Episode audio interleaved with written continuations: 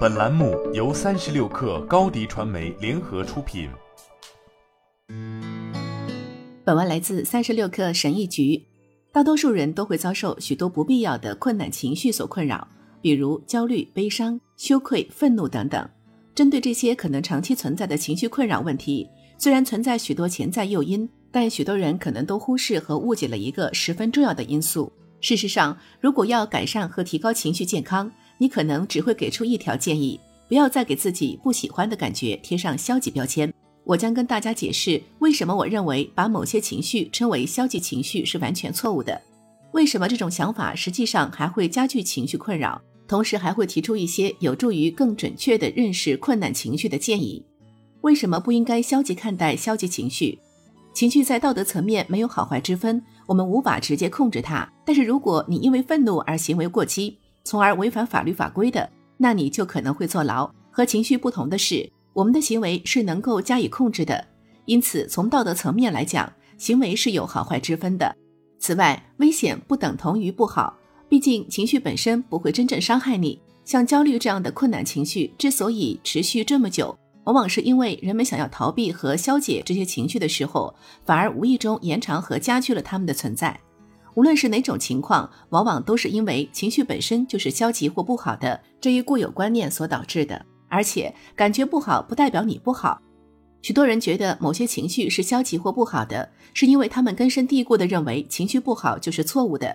导致人们产生这种观念的原因不计其数。但问题的核心在于，你需要意识到这完全是毫无意义的。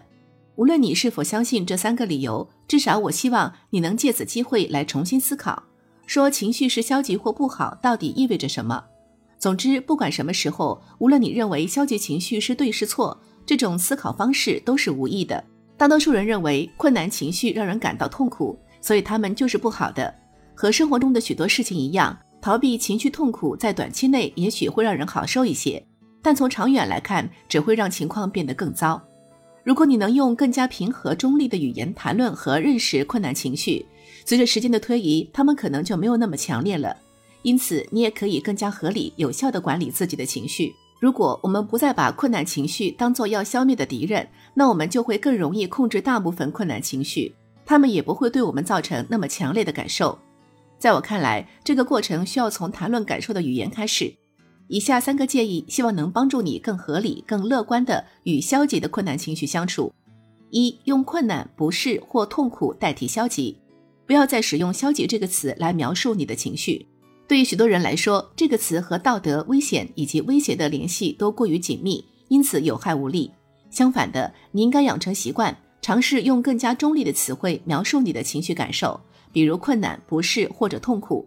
用词很关键，你用来表达情感的词语比你想象的要重要得多。二、时刻提醒自己，感觉不好不代表真的不好，把这句话随时记在心里。让自己完全理解和消化其内涵。你也可以把它写在办公室的便利贴上，在通勤过程中反复提醒自己，解释给朋友听，或者在冥想时思考这句话。认真讲，这是所有情绪健康问题中最重要的一个概念。无论多么痛苦，情绪都不是问题所在，别再把他们当做问题了。三、区分感受和行为。在我遇到的长期遭受情绪困扰的案例中，几乎所有人都没有将感受与行为区分开来。具体而言，人们试图控制他们无法掌控的东西，结果反而忽略了他们能控制的东西。如果说保持情绪健康有秘诀的话，那我的建议就是不要把困难情绪当做敌人。本能上想要逃避或者摆脱困难情绪是可以理解的，在短期内这的确有助于带来一定程度上的缓解，但和情绪斗争终究是得不偿失的。想要和我们的情绪建立起一种更合理、更乐观的关系。一个好方法就是谨慎使用描述他们的词语。好了，本期节目就是这样，下期节目我们不见不散。热烈祝贺高迪传媒和 Top One 突破润滑油再度达成新媒体整合营销全案合作，共启汽车后市场数字营销新征程。